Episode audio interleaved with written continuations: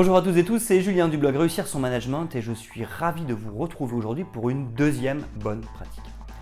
Aujourd'hui, je voudrais parler avec vous du fait de ne pas faire d'individuel en collectif, c'est-à-dire ne pas faire de remarques à une personne devant les clients ou devant les autres membres de son équipe. Pourquoi? Parce que les gens ont besoin de se sentir importants et les gens ont besoin de se sentir respectés.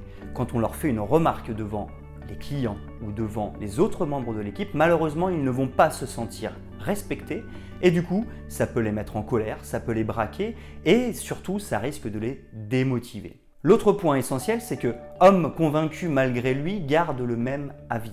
Si on ne prend pas le temps de débriefer une action qu'a pu faire un membre de notre équipe, il ne va pas comprendre pourquoi nous lui faisons une remarque. Donc non seulement il risque d'être vexé puisqu'on l'a fait en public, mais en plus de ça, il risque de ne pas comprendre et donc de rester sur ses positions et de refaire la même erreur.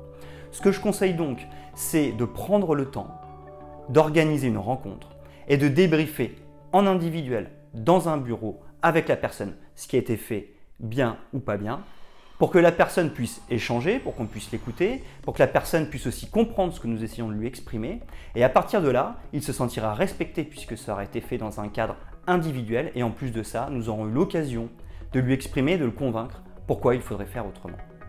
Je vous conseille donc de ne jamais faire d'individuel en collectif pour vous assurer de bien respecter vos employés et les garder motivés, et pour leur expliquer le fond de votre pensée et l'écouter afin de trouver la meilleure solution pour les prochaines fois.